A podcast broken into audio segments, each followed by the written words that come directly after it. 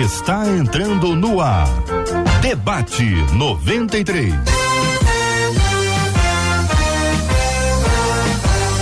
Realização 93 FM. Um oferecimento Pleno News. Notícias de verdade. Apresentação J.R. Vargas. Alô, meu irmão. Alô, minha irmã. Aqui fala J.R. Vargas. Estamos de volta, minha gente. Começando aqui mais uma super edição do nosso debate 93 de hoje. Que a bênção do Senhor repouse sobre a sua vida, sua casa, sua família, sobre todos os seus, em nome de Jesus. Que assim seja. Nossos queridos debatedores, Pastor Carlos Pedro, bom dia. Bom dia, meu amado JR, bom dia toda essa audiência espetacular e maravilhosa que tenhamos hoje. É, uma manhã ainda muito abençoada e que esse debate alcance tantas pessoas que nos ouvem para a glória de Deus. Virgínia Pérez conosco no debate 93 de hoje. Bom dia, Virgínia. Bom dia, JR. Bom dia aos debatedores e aos ouvintes. É mais uma vez uma honra estar aqui, mesmo de longe, tão perto. Pastor Douglas Guimarães, muito bom dia, meu irmão. Bom dia, JR. Bom dia, queridos colegas e pastores aqui da mesa.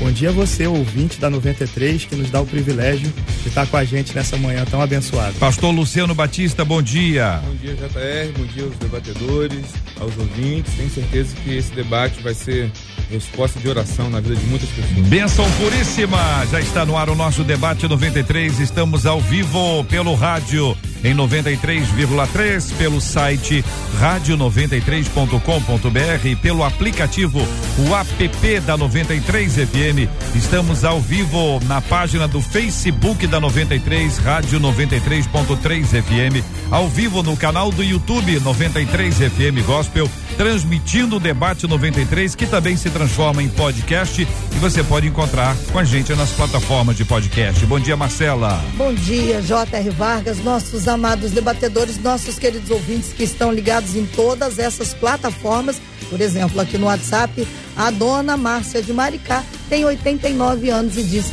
Eu não perco esse debate por nada, que eu tenho aprendido muito da palavra de Deus com vocês e muito sobre tudo o que está acontecendo ao redor do mundo. Um beijo, dona Márcia. Obrigada pela companhia. Muito obrigado, dona Márcia. Muito obrigado a você que está nos acompanhando de todos os lugares desse país maravilhoso. Gente que nos acompanha ao redor do globo. Muito, muito, muito obrigado por essa audiência. Hoje tem presente para você.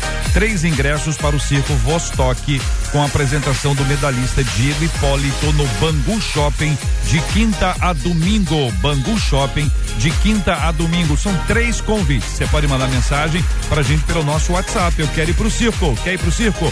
Manda mensagem aqui para o nosso WhatsApp 2196-803-8319 para que você venha e participe com a gente do nosso debate 93 de hoje. Conquistou meu coração. 93. Vamos acolher com muito carinho o querido Mochico Garcia. Ah, Mochico é guia, guia em Israel. Para todo mundo que nos acompanha sabe que a cada caravana que chega a Israel é necessário que haja um guia. Esse guia nos conta a história, fala sobre arqueologia, fala sobre geografia, fala sobre a cultura, fala sobre a alimentação, fala sobre as vestimentas, vai descortinando uma série de coisas, abrindo a mente daquele que vai peregrinar na Terra Santa. Muxico Garcia está agora em Israel. Ele mora no sul de Jerusalém e nós o acolhemos com carinho e com muito respeito, querido Mochico. Seja bem-vindo ao Brasil. Muito obrigado, JR. Que Deus abençoe todos os ouvintes da 93. Estamos todos no planeta inteiro, evidentemente, é, assustados e acompanhando o máximo possível todas as informações que são compartilhadas, a fim de que a gente saiba um pouquinho mais do que tem acontecido em Israel, especialmente agora no que se refere à faixa de Gaza, que talvez essa seja a nossa ênfase nesse exato instante. A pergunta que eu faço a você é como, como vocês estão, como é que está Jerusalém, como é que está o ânimo do povo que aí está, seja o ânimo dos ju judeus que aí estão, os nossos peregrinos, e são muitos que ainda estão, gente do mundo inteiro que ainda está. Eh, compartilhe aquilo que só você pode nos contar a partir da sua percepção, querido Mochico.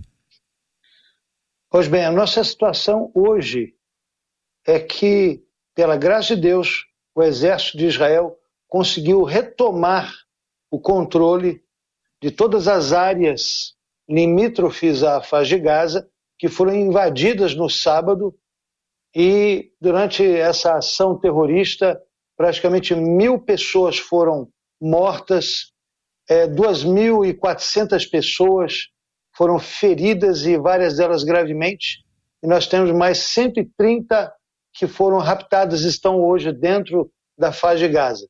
Então, essa ação terrorista foi bloqueada e hoje temos o total controle da, da cerca e também os habitantes de, dessas vilas limítrofes ali, eles foram retirados, retirados, aquela área foi evacuada, justamente porque já estamos em ação a, a, a resposta de Israel, que vem primeiramente pelo ataque aéreo, onde o, a Força Aérea procura alvos é, diretamente ligados ao Hamas.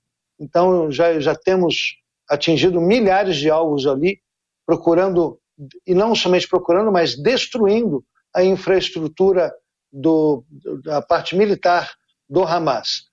Mas em, em Israel, no, dentro do, do, do país, em Jerusalém, começando na sua pergunta, Jerusalém é, está num estado de segurança, isso, inclusive, por orientação das autoridades locais, estamos em um regime de, de segurança. É, todas as pessoas estão trabalhando em casa e com o mínimo de deslocamento possível. É, tem um número máximo de pessoas que podem se reunir e tudo com o intuito de minimizar é, qualquer tentativa de, de ataque é algum terrorista que por um acaso tenha penetrado ainda não tenha sido detectado. Então a cidade está, está bem, bem vazia, digamos assim, e justamente pelo fato também de que praticamente mil pessoas morreram e muitas outras feridas. Então é difícil encontrar uma família, uma casa, onde não tenha sido atingido por essa ação terrorista. Então, muitas famílias em Jerusalém, em Israel como um todo, estão de luto.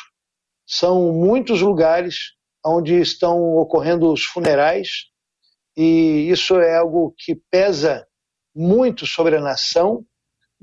E se considera que depois do Holocausto não houve um dia de massacre como o dia de sábado para domingo.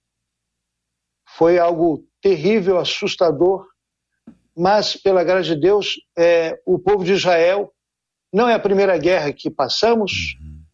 É, desde a sua fundação, na sua fundação já tivemos uma guerra. Então, esse tipo de, de ambiente de conflito, infelizmente, nós conseguimos lidar, mas não sem, sem perdas, não, não debaixo de, de um uh, de luto, mas conseguimos lidar e avançamos, porque precisamos estabelecer o, o Estado, ou re, fazer renascer realmente o, o, Estado de Israel. E, e, e, nós cremos que o Exército está tomando a devida uh, ação, ok?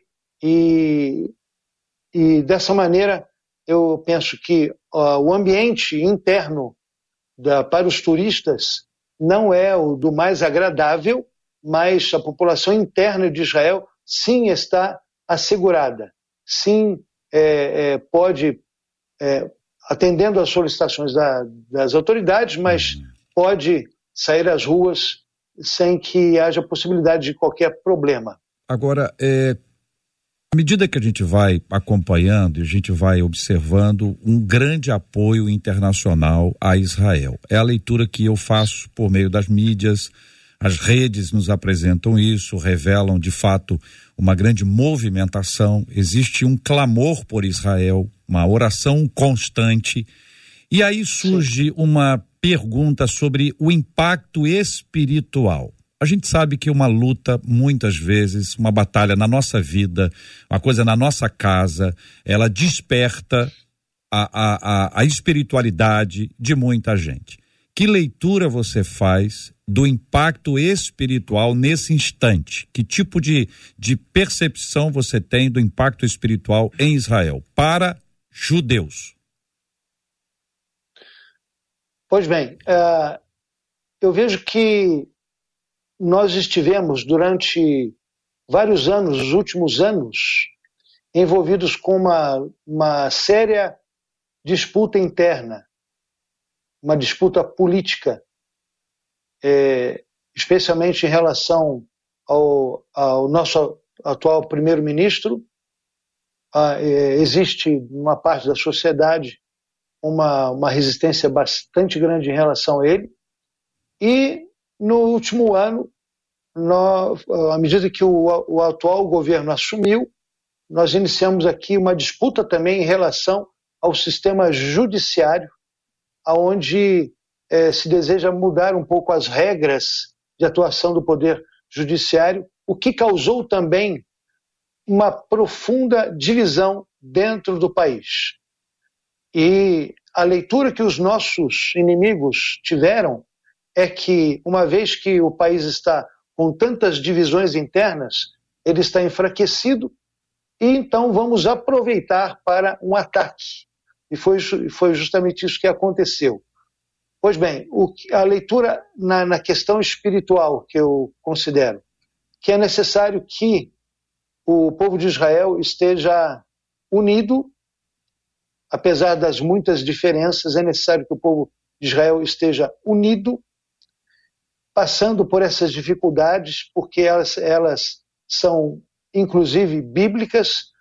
Os profetas nos relatam que nos últimos tempos Israel iria sim enfrentar os seus inimigos, muitas guerras, muitas guerras terríveis, e para que nós possamos enfrentar essa, esse, esse movimento, que no final das contas visa preparar o povo de Israel para receber o Messias, para os judeus, é a primeira vinda, né? receber o Messias. E para aqueles que creem no Novo Testamento, seria a segunda vinda de Jesus.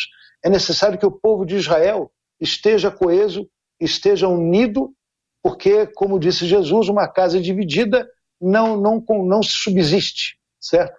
É necessário que o povo de Israel esteja é, preparado para o, os embates que haverão no futuro certo? E há, há muitas profecias é, relacionadas a que nós vemos a cada instante isso se cumprindo. E, a, e o cumprimento maior, o mais evidente, o mais claro, é a própria existência do Estado de Israel. O Estado de Israel é uma intervenção de Deus na história da humanidade. Quando, num momento, todos os países que estavam é, matando 6 milhões de judeus, ou pelo menos apoiando o, o sistema político lá da Alemanha, de repente eles resolvem aprovar a criação do Estado judeu.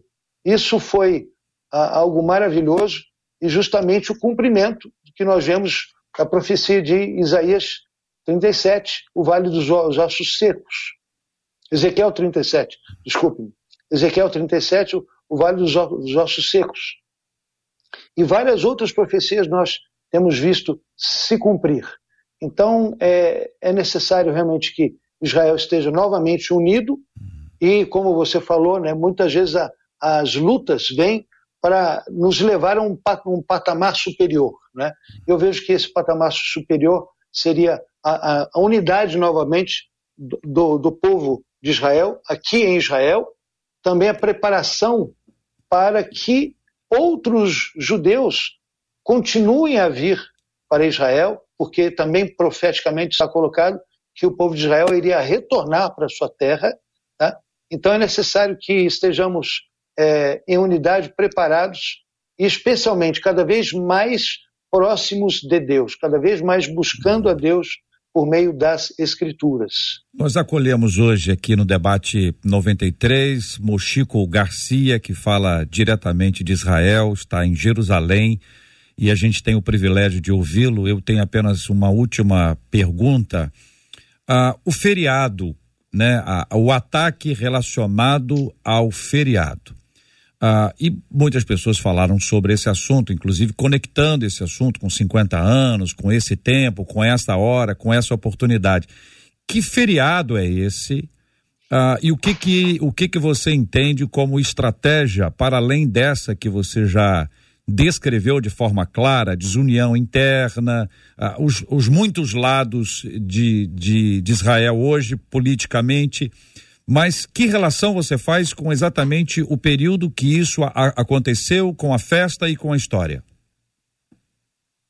Pois bem, essa festa aconteceu há 50 anos atrás, que é, não é propriamente uma, uma festa, é o dia do Yom Kippur, o dia da expiação, quando, quando no período que havia templo, então os pecados nacionais eram, eram perdoados um sacrifício era feito no templo, mas hoje não temos mais templo, mas a festa continua. Então, naquele dia, Yom Kippur, há 50 anos atrás, então houve esse ataque é, da, de três nações, é, Egito, Jordânia e Síria, com a intenção de, de é, acabar com o Estado de Israel, mas graças a Deus, por muitos milagres, Israel conseguiu vencer ainda mais essa, essa luta. Numa sequência de guerras que Israel veio vencendo, e essas vitórias consecutivas de todas as guerras de Israel sempre foram algo muito pesado para os princípios islâmicos que exigem dos islâmicos é, fazer com que esta terra onde nós estamos retorne a ser islâmica. Hoje, dentro da concepção islâmica, nós estamos num período de exceção. Israel é uma anátema. Jamais deveria ocorrer esse, esse acidente, digamos assim, de que um país judeu estivesse em terras que são consideradas islâmicas. Então, é, é, esse ataque justamente nesse dia, se bem que não foi no dia do Yom Kippur, foi dias depois, foi justamente no último dia da, da festa dos tabernáculos, tá? Então, é, vem como, como se fosse uma, uma revanche, vem como se fosse é, uma tentativa de, de finalmente iniciar um conflito, não somente local, mas se estendendo para muitos outros países, a fim de eliminar o Estado de Israel. Mochico, querido, muito obrigado pela sua presença na 93 FM. Eu deixo aqui um espaço para que você deixe uma palavra para os nossos ouvintes, para gente que está te acompanhando e que está te conhecendo hoje. Mas eu quero reafirmar que você é guia em Israel.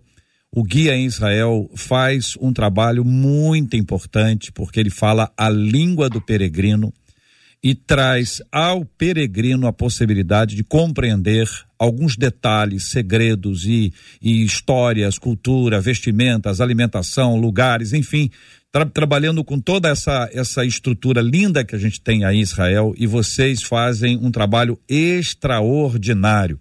Eu sou muito fã do trabalho que os guias fazem, estive aí há pouco, há pouco menos de um mês e oh. tenho assim uma, uma alegria muito grande poder te receber aqui e deixar espaço para que você se despeça dos nossos ouvintes. Bom, queridos, o primeiro o pedido que eu coloco a todos é que, por favor, nas suas comunidades, nas suas reuniões, nos seus cultos, estejam dedicando um tempo em favor dessas milhares de famílias que foram afetadas por conta desse ataque brutal, maligno, por, por conta desse partido político é, radical islâmico. É, os hospitais estão cheios de doentes, cheios de feridos, e ainda mais as famílias enlutadas que sofrem realmente um impacto muito grande. Então eu peço a todos oração em favor dessas famílias, consolo para com eles e também uma, uma recuperação da, daqueles que feridos e que é, Israel, como, como coloquei, de toda essa situação que estamos sofrendo, venham realmente a, a, a buscar unidade entre nós e venham, com isso, abrir seus corações e buscarem ainda mais a Deus por meio da verdade revelada na palavra de Deus. Esse é o meu pedido, é pedido de salvação, pedido de, de é, preparação para o encontro com Deus.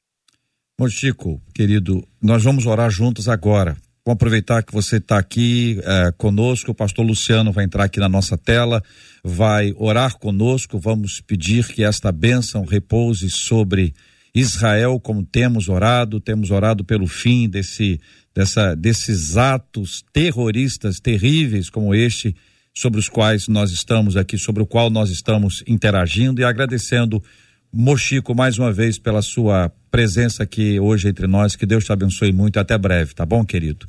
Pastor Luciano, vamos orar, meu irmão. Oremos. Deus querido, em tua presença nós estamos. E nesse momento de comoção, nesse momento tão difícil que o povo de Israel está sofrendo, nós, todos os cristãos, estamos juntos, unidos em oração, pedindo para que haja paz em Israel. Deus querido, nós sabemos de toda a complexidade daquele lugar, daquelas terras, mas em toda a história do povo de Israel, ele venceu, ele foi mais do que vencedor, porque havia um Deus e há um Deus que está à frente deste povo, assim como há esse mesmo Deus, tu és o Deus poderoso e nada foge ao teu controle. Nós pedimos, Senhor, entra com a tua providência, entra com o teu livramento, realiza milagres como nós vimos, Senhor, ao longo de toda a história bíblica, quantos milagres o Senhor deu para o povo de Israel, e eu tenho certeza, falo com convicção, que não será diferente desta vez. Nós iremos celebrar, junto com todo o povo de Israel, a vitória deste momento. E se vierem outras guerras, nós também estaremos de braços dados, orando, pedindo a Deus para que haja de fato sobrenatural naquela terra. Eu creio que a vitória já está alcançada. Nós daqui a pouco estaremos celebrando a vitória. Abençoe aqueles soldados que estão ali, aqueles filhos e filhas, aquelas mulheres que estão nessa hora chorando, talvez a morte de um filho, de uma filha, a morte de um marido, aquelas famílias que estão enlutadas, que teu Espírito Santo console cada coração vem enxugar cada lágrima. Nós sabemos que é um momento difícil, mas como foi falado, em momentos difíceis, o teu povo se levanta com braço forte, tendo à sua frente o general, o eterno, o criador de todas as coisas e que nada foge ao teu controle. E nós te agradecemos em nome de Jesus. Amém. Amém. Amém. Muito obrigado. Tchau, querido. Fica com Deus. Deus abençoe. Você também, meu irmão. Você também, querido. Este é o Debate 93, com J.R. Vargas.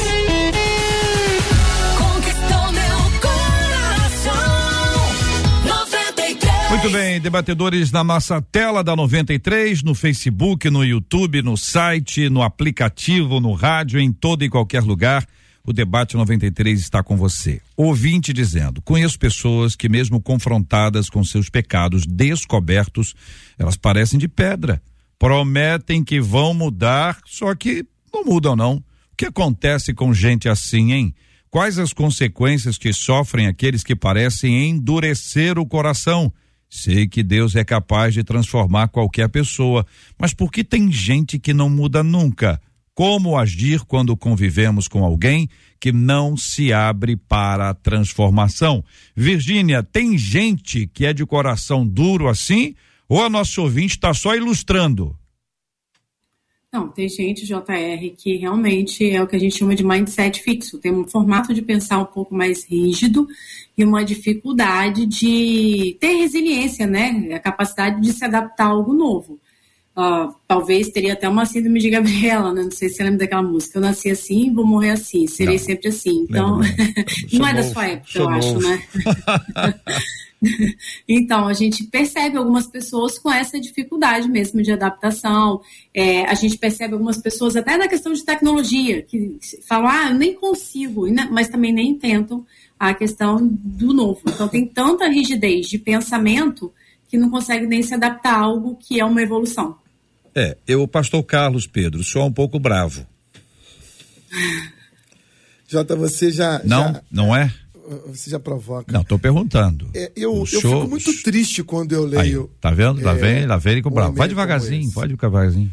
Porque João escrevendo a primeira epístola, no capítulo 13, versículo 8, ele falou uma coisa que eu preciso. É, eu preciso ler a Bíblia para para os amados que nos ouvem, que nos veem nessa manhã.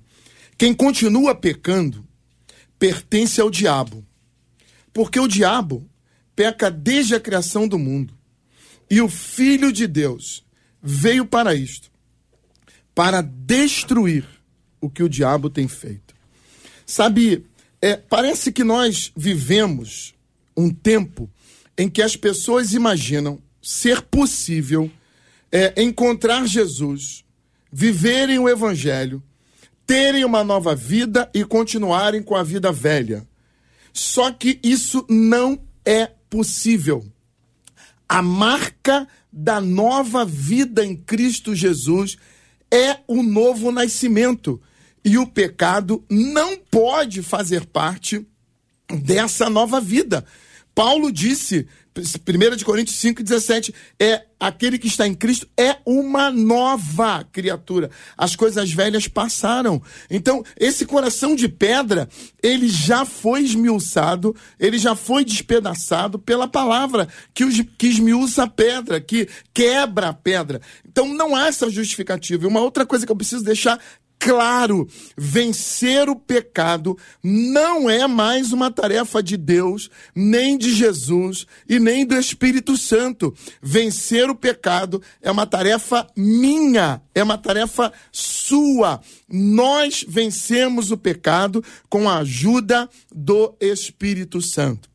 Então, não é possível nós vivermos um evangelho onde se tenha complacência com a vida de pecado. Então, nós não pecamos mais? Eu não estou dizendo isso. Mas o desejo, o apego e, e a, a, a, a o entrelaçamento com a vida de pecado não faz parte mais de nós. O pecado não é mais parte da nossa vida e sim um acidente. Pastor Douglas, deixa eu perguntar uma coisa ao senhor. O pastor, o pastor Carlos Pedro falou da, daquilo que leva, né? Então a gente tem o seguinte, a gente tem a motivação para o pecado, o desejo de pecar e o pecado. Então, como se fossem duas partes diferentes, uma a primeira está conectada à segunda, a segunda igualmente. Então, em alguns casos, a pessoa diz o seguinte: vou eliminar a segunda parte. Não trabalha a motivação, aquilo que gera, aquilo que causa. Trabalha apenas aquilo que ó, não pode, então não faço mais. Mas o desejo continua sendo alimentado de alguma forma e ele pode fazer, ter uma erupção para outra coisa, que não é exatamente aquilo. Como é que o senhor traz uma palavra sobre esse assunto? Qual o seu esclarecimento?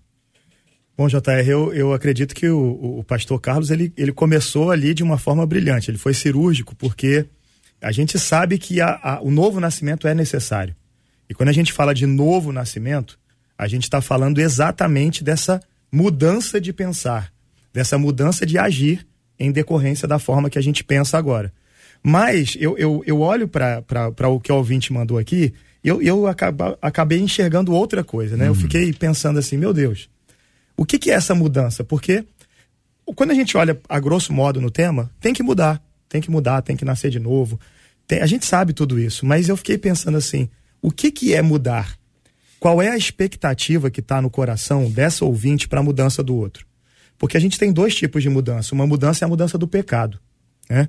Ah, o pecado tem que, não, não tem mais que fazer parte da nossa vida. Acabou, ficou para trás. E não pode ser só é, a mudança do comportamento, tem que ser o novo nascimento que muda isso de dentro para fora. Agora, é, às vezes a gente gera uma expectativa que o outro mude, a gente gera uma expectativa e a gente fica cobrando uma mudança do outro, que nem é uma mudança de pecado, é uma mudança de, de opinião, de comportamento e que pouco importa em relação ao evangelho. Exemplo, se o cara mente, ele tem que parar de mentir, tem que ter um novo nascimento. E a motivação dele não pode ser simplesmente não mentir porque não pode. É não mentir porque isso não faz mais parte da vida dele.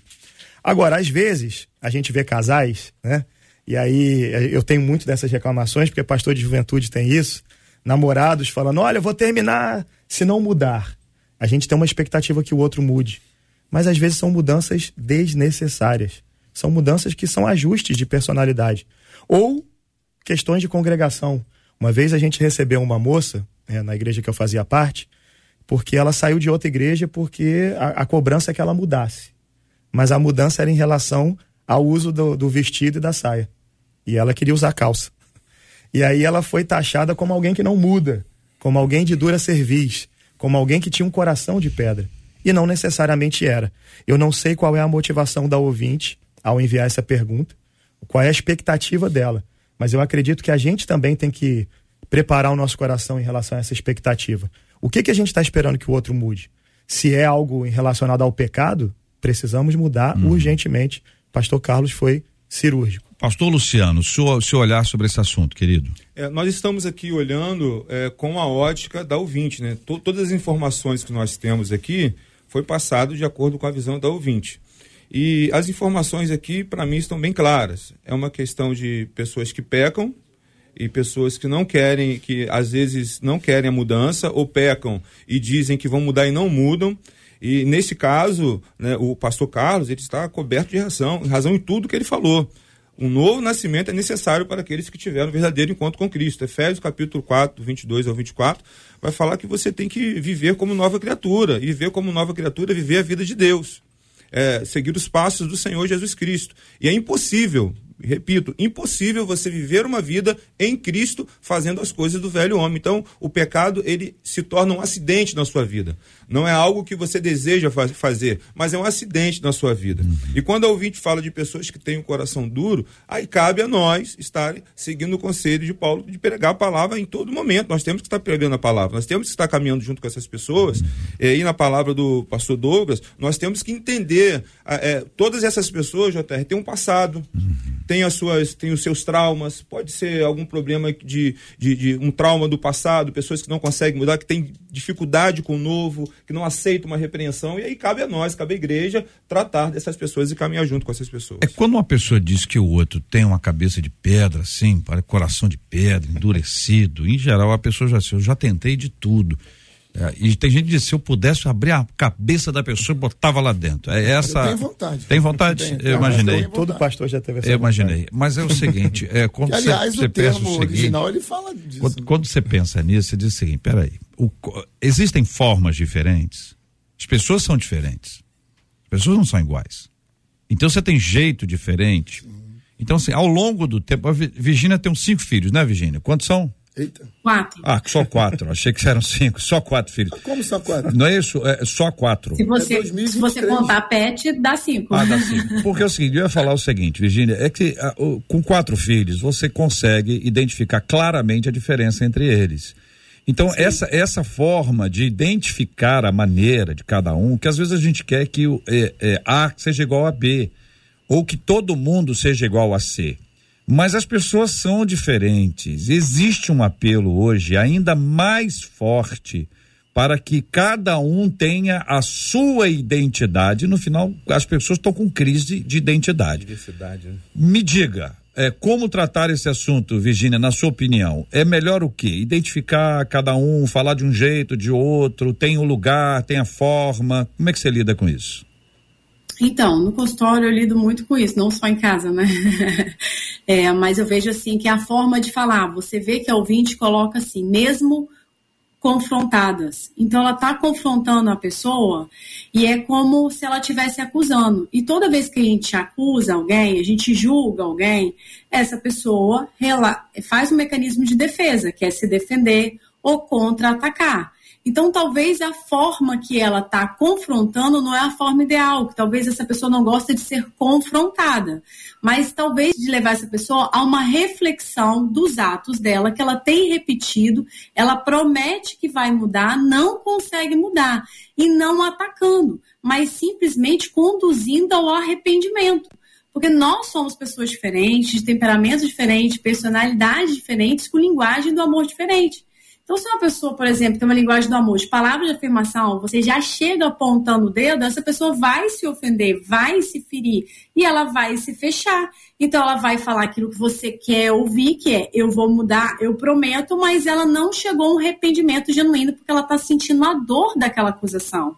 Então, eu acho que talvez conduzindo o processo de uma forma diferente, porque eu vejo assim, na palavra de Deus, Deus muda pessoas, né? Mas é muito claro quando fala, eis que estou à porta e bato. E eu sempre falo isso com meus pacientes. Quando vem essa mensagem, eis que estou à porta e bato, a porta está trancada, você sabe onde está a chave? Tem maçaneta? Tem trinca? Como é que está a sua porta? Ela é transparente? Você sabe quem está do outro lado? Porque eis que estou à porta e bato. Você não sabe onde está a chave, você não sabe se a porta está emperrada, você não sabe que porta é essa. E às vezes cada um tem um tempo. E o Espírito Santo de Deus é educado. Então, acho que a gente tem que conduzir algumas pessoas que são mais rígidas, que têm um pensamento um pouco mais inflexível ao arrependimento. Porque uma vez que a gente tem um arrependimento genuíno, a mudança acontece de forma fluida. Não é uma coisa que a gente está conduzindo pelo confronto. Concorda, pastor Douglas? É, eu ia te pedir a palavra agora. É, né? eu, tá bom. É, olha só, cada pessoa tem um processo. Uhum. Né? A gente tem que saber respeitar isso. E eu quero aqui me colocar também na situação. Quero me lembrar da época que eu estava em pecado, da época que eu me afastei. Houve um tempo que eu me afastei de Jesus. Lá na minha juventude, lá na minha adolescência, né? Faz pouco tempo isso. e quando isso aconteceu, eu também queria mudar. E, e, o que eu encontrava era muito esse julgamento, essa certeza que as pessoas têm de que tem a fórmula secreta para as nossas vidas. Mas o que eu olho na Bíblia e vejo é que o nosso papel é fazer discípulos, nosso papel é batizá-los e o nosso papel é ensiná-los a guardar aquilo que foi ordenado a eles. Mas o convencimento do pecado, da justiça e do juízo é do Espírito Santo de Deus. E às vezes a gente se coloca num papel de querer forçar o outro a essa mudança quando o nosso papel é amar. Jesus disse que, amando-nos uns aos outros como ele nos amou, nós seríamos reconhecidos como discípulos dele. E, e talvez o que esteja faltando para que algumas pessoas mudem de verdade seja o apoio, seja pegar na mão e falar: olha, você caiu, mas vamos lá, eu vou te ajudar. Não está certo o que você fez, não. Não é passar a mão na cabeça. Mas é estar tá do lado da pessoa, independente de quantas vezes ela caiu. Porque um dia eu caí algumas vezes pedi perdão pelos mesmos pecados, queria mudar e o meu coração parecia estar tá de pedra. Hum. Até que esse processo aconteceu. Demorou mais para mim do que para outras pessoas e hoje eu vejo isso muito claramente. Algumas pessoas, em, em dias, têm uma transformação completa. Hum. Outras pessoas têm um processo mais demorado. Mas se a gente estiver ao lado delas, a gente com certeza vai ver isso acontecer. Claro, se a pessoa quiser essa transformação. Eu, eu quero só é, fazer aqui um, uma, uma, clarear um pouquinho esse assunto, porque nós falamos de dois processos absolutamente diferentes. É, um é a concepção de que a igreja é o hospital onde nós cuidamos de pessoas. A igreja existe para isso. Então, cair ou reincidir no pecado é algo que vai acontecer muitas vezes na vida de muitas pessoas. Alguns têm um processo de libertação, de mudança quase que instantâneo, quase que automático, por causa de uma série de fatores. Outros vão acabar reincidindo.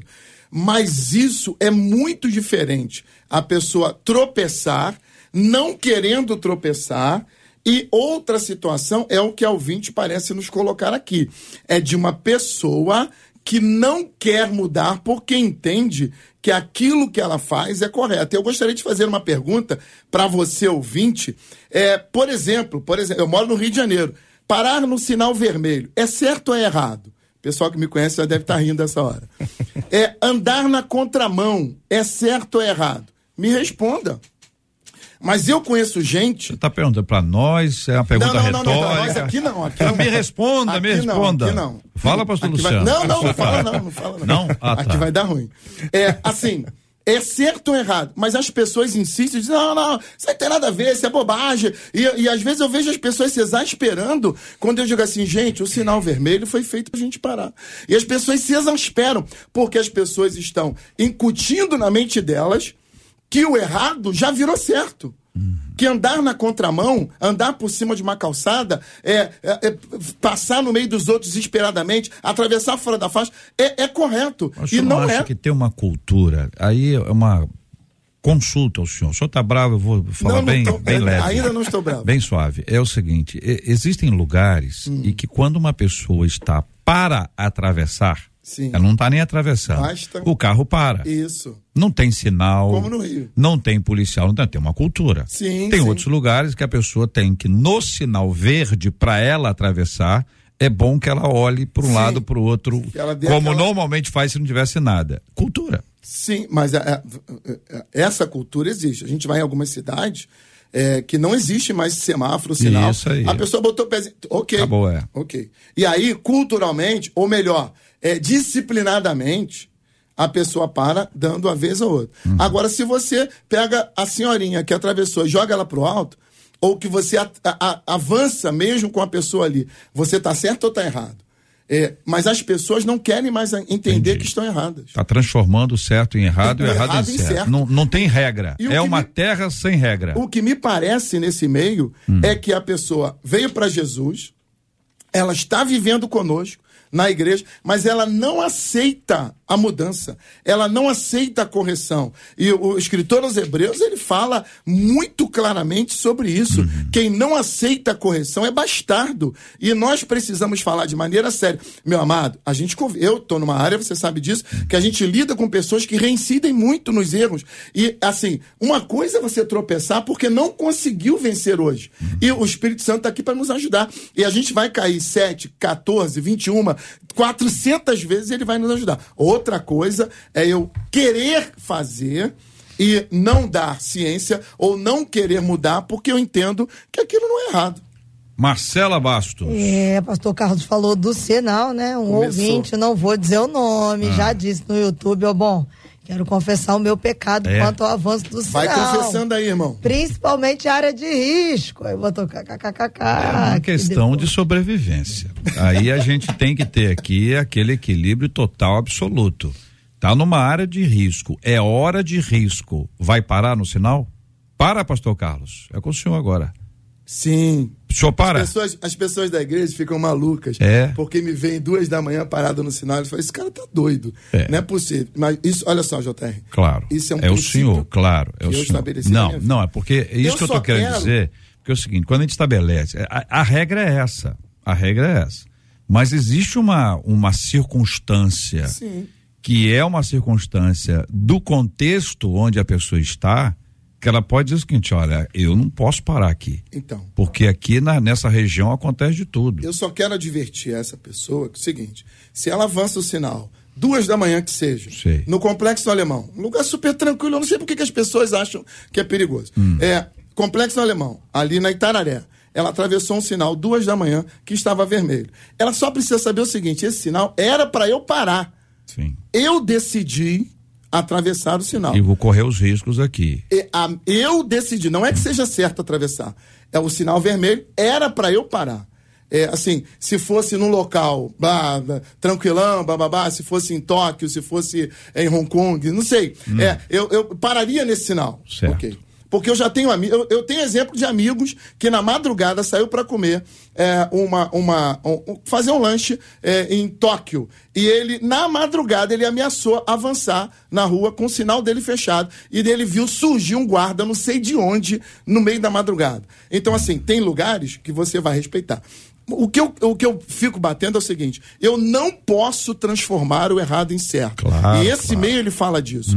É, tem gente no evangelho que quer transformar o errado em certo. Errado continua sendo errado. Muito bem.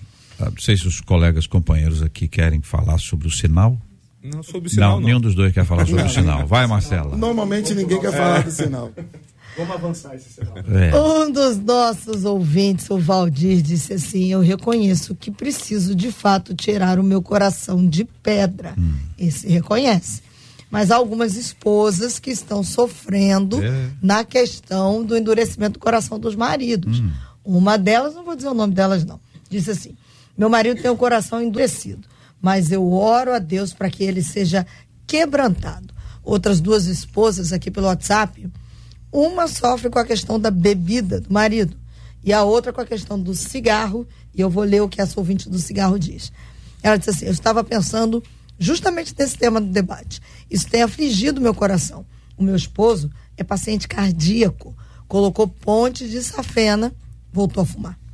Tenho até medo de adoecer, de tanto que eu tenho pensado nisso. Ele não quer mudar, ele se acomodou. Tenho pedido a Deus estratégias para falar com ele sobre isso. Só que eu não sei o que fazer e ela termina dizendo: me ajudem. E aí, pastor Luciano, o que dizer para essa ouvinte? A nossa prioridade, que nós precisamos entender, a nossa prioridade sempre será vidas. Nós temos a responsabilidade de estar sempre insistindo com pessoas, porque a nossa, o que dá sentido à nossa existência aqui nessa terra é fazer discípulo, como o pastor Douglas, ele bem falou. É, o nosso papel, ele é tão importante na vida das pessoas, tanto no que diz respeito a você falar a verdade, o quanto você cuidar de pessoas. O que eu acredito que às vezes nós estamos navegando nos extremos. É, é, essa, isso que tem acontecido no meio da sociedade, de, de é o mimimi, de que é que você sempre tem que aceitar todo mundo do jeito que é, não, não se encaixa o que a Bíblia diz.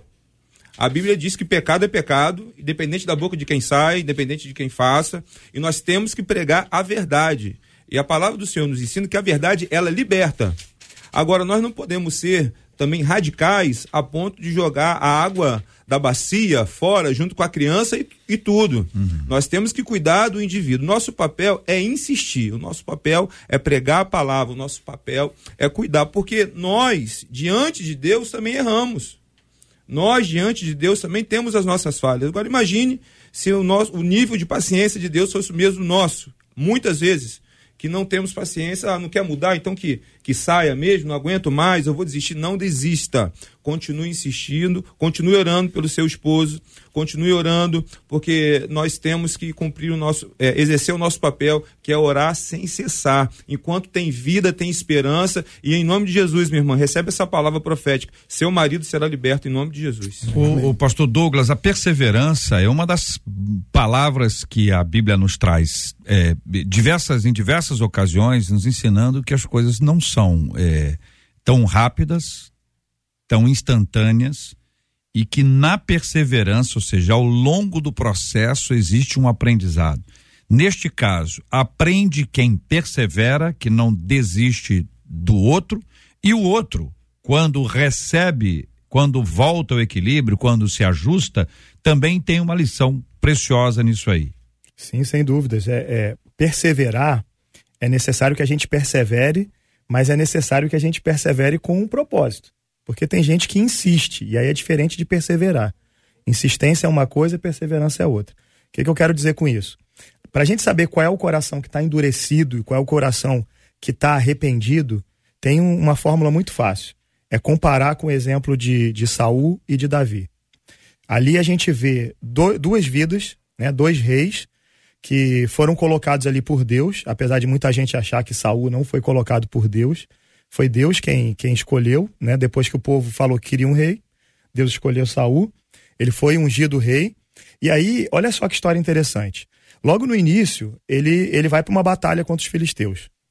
E ali naquele momento, é, ele, ele marcou com Samuel. Samuel viria prestar uns holocaustos ao Senhor.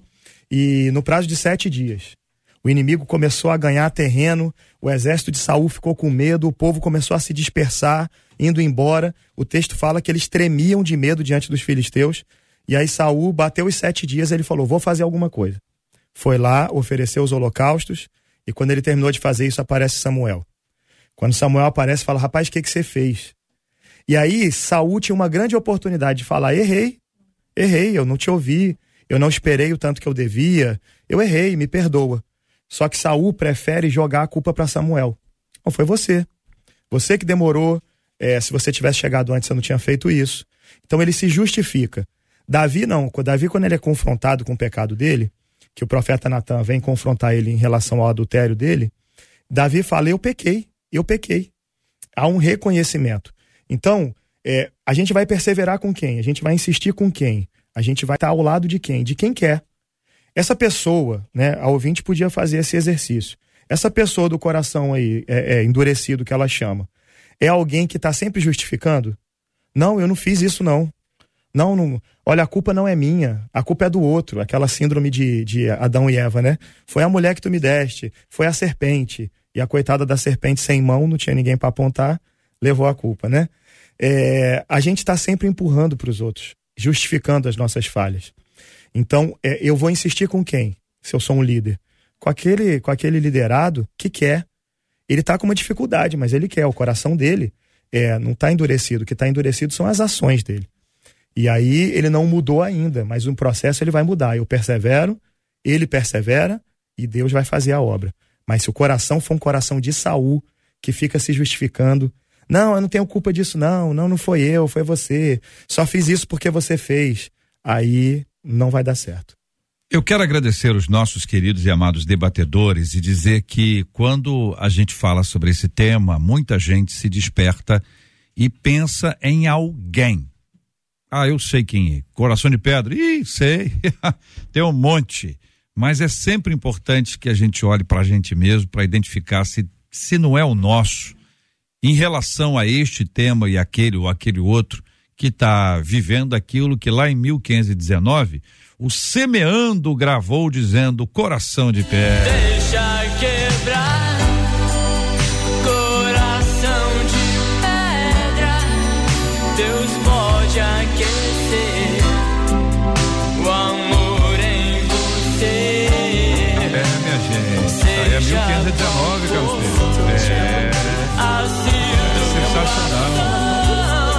Semeando cantando, meu querido. É versão original.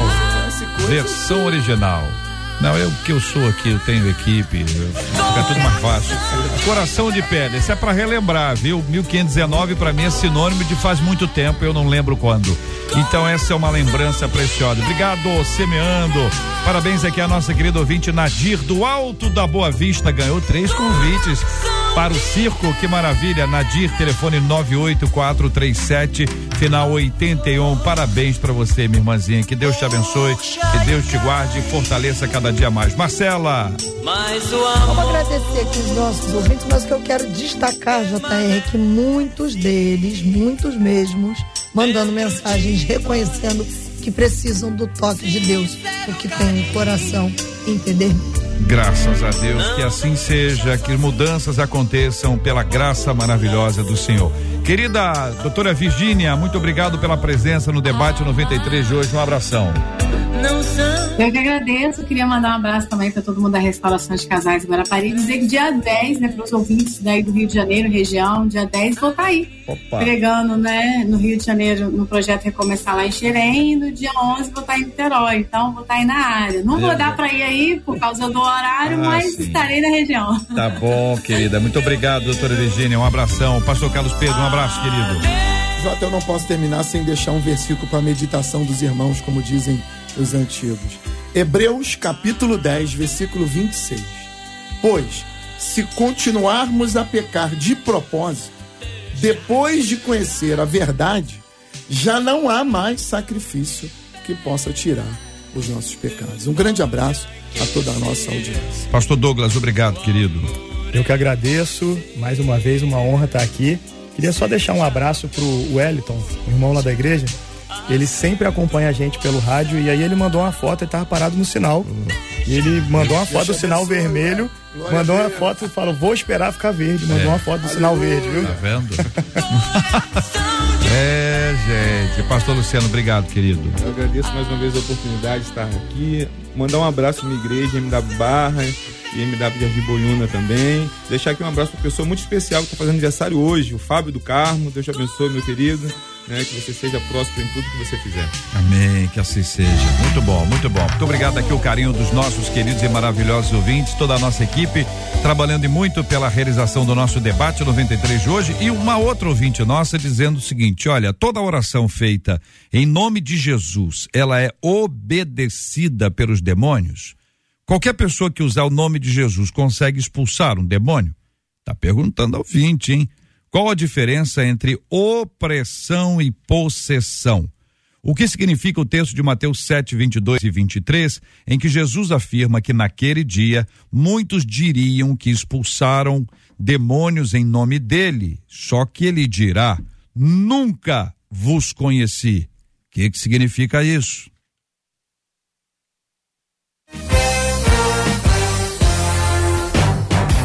Esses e outros assuntos estarão amanhã, se Deus quiser, a partir das 11 horas da manhã, em mais uma super edição do nosso debate 93. Vou pedir o pastor Douglas para orar conosco.